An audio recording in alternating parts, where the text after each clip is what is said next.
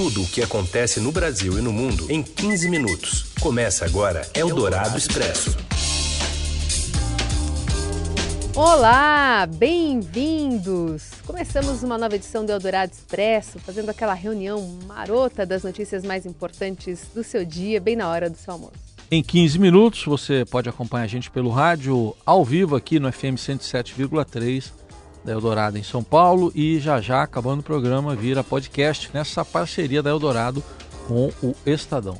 Eu sou a Carolina Ercolim, comigo está o Raíssen Abac e esses são os destaques desta segunda, dia 2 de março. Eldorado Expresso. Policiais militares voltam ao trabalho após 13 dias de motim no Ceará, com a promessa de amplo direito de defesa, mas sem anistia. A epidemia de coronavírus reduz a previsão de crescimento da economia global em 2020. E ainda as mortes causadas pela chuva no Rio e a semana de estreia de times brasileiros na Libertadores. Eldorado Expresso. Policiais militares do Ceará retornam hoje ao trabalho, encerrando um motim que já durava 13 dias e teve reflexo direto no aumento do número de homicídios no estado.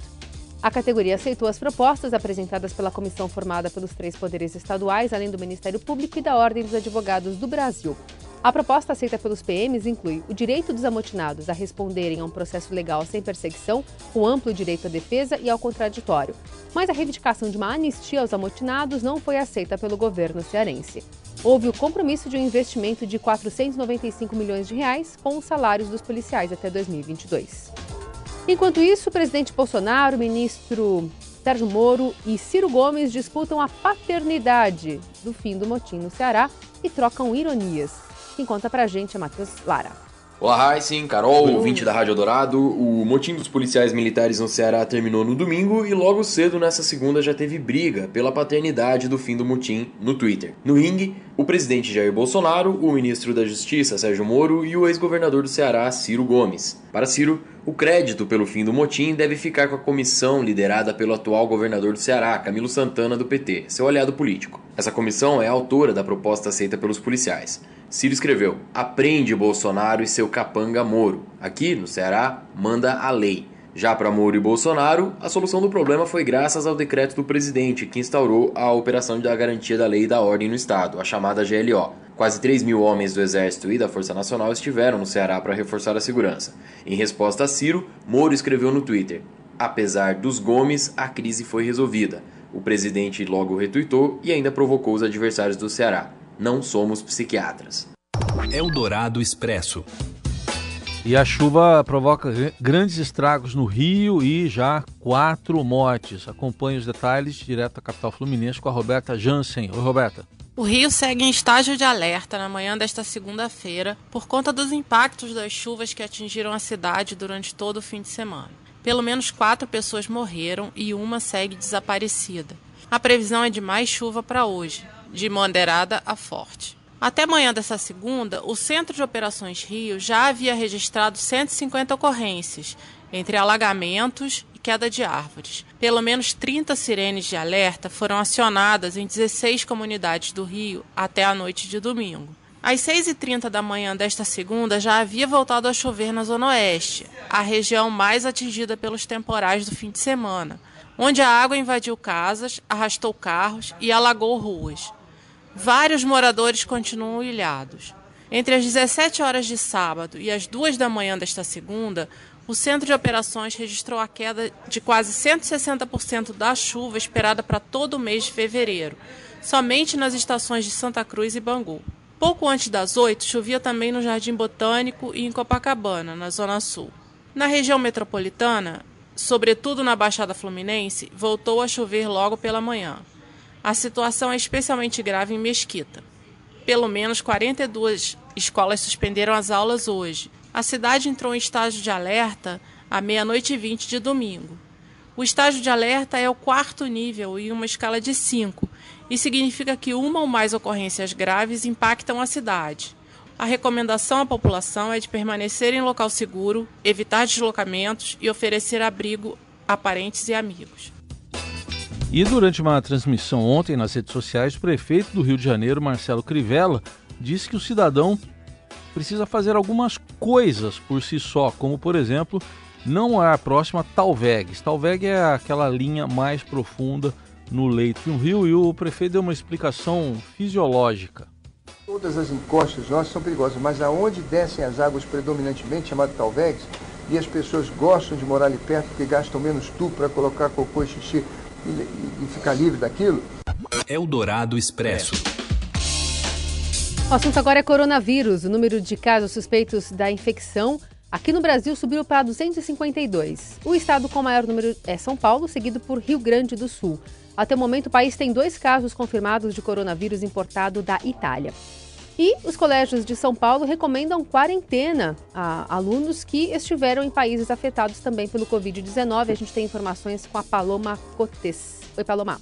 Boa tarde, Heisen, Carol, tarde. ouvintes de Eldorado. Preocupados com o surto de coronavírus em outros países, colégios particulares de São Paulo já estão enviando comunicados aos pais e alunos recomendando quarentena em casos de famílias que voltaram de países atingidos pela doença. Além disso, as escolas também estão repassando informações sobre como se proteger do coronavírus. Em comunicado aos pais, o Colégio Pueridomos afirmou que, por medida preventiva, orienta que qualquer aluno ou familiar mais próximo que que tenha visitado países com surto da doença durante o carnaval, avise a coordenação da escola e cumpra uma quarentena de 14 dias, mesmo se não apresentar sintomas da doença. Mas a escola ressalta que não existe uma proibição. Já o Colégio Miguel de Cervantes também mandou um comunicado semelhante ao do Poeridomos, pedindo que quem viajou às áreas de risco não frequente a escola. O Dante Alighieri, por exemplo, recomenda que alunos doentes com sintomas como febre, tosse seca, corízia e falta falta de ar e que tenham recém-chegado de viagens ao exterior não sejam levados para a escola. As escolas reforçam a importância de lavar as mãos frequentemente com água e sabão e também recomendam o uso de álcool gel. Na semana passada, a Associação Brasileira de Escolas Particulares, a ABEPAR, recomendou que as escolas mantenham as aulas regularmente. A ABEPAR também diz que as escolas devem orientar as famílias e alunos que viajaram a países com casos de coronavírus para que procurem as autoridades sanitárias no caso de haver sintomas de gripe. A associação também diz que se o aluno tiver esses sintomas e tiver realizado essas viagens, ele não deve frequentar as aulas e a escola deve ser informada para tomar as providências pedagógicas de apoio ao aluno. Enquanto isso, o mundo todo procura um remédio para curar ou uma vacina para prevenir o coronavírus. O Estadão Notícias, podcast né, aqui do Estadão, que está no ar, mostra como está essa corrida científica contra o novo coronavírus. Você pode acessar lá no portal estadão.com.br ou procurar em qualquer agregador. E o coronavírus afeta também o crescimento global e a previsão para 2020 caiu 0,5 ponto percentual. Acompanhe os detalhes com o Eduardo Gayer. Boa tarde, Heisen, Carol, tarde. ouvintes da Eldorado.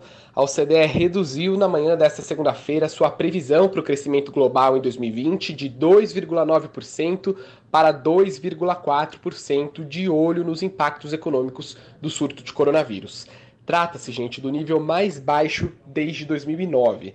Claro, é um sinal bastante preocupante para a economia global. Isso mostra que o processo de desaceleração das economias pode ser de fato intensificado pelo coronavírus.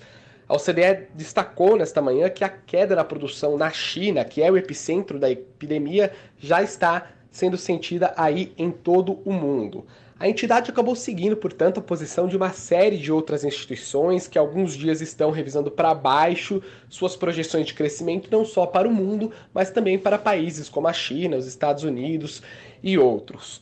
Para o Brasil, no entanto, a OCDE manteve a sua projeção de crescimento em 1,7% em 2020, mas reforçou que as autoridades devem sim tomar medidas para além do campo da saúde pública para conter os impactos do coronavírus. Uma possível medida seria um novo corte na taxa de juros Selic, mas vale lembrar que o próprio Banco Central do Brasil indicou, na sua decisão de política monetária de fevereiro, uma interrupção no ciclo de cortes de juros. Vamos ver então o que o Brasil e outros países farão para conter o impacto econômico do coronavírus.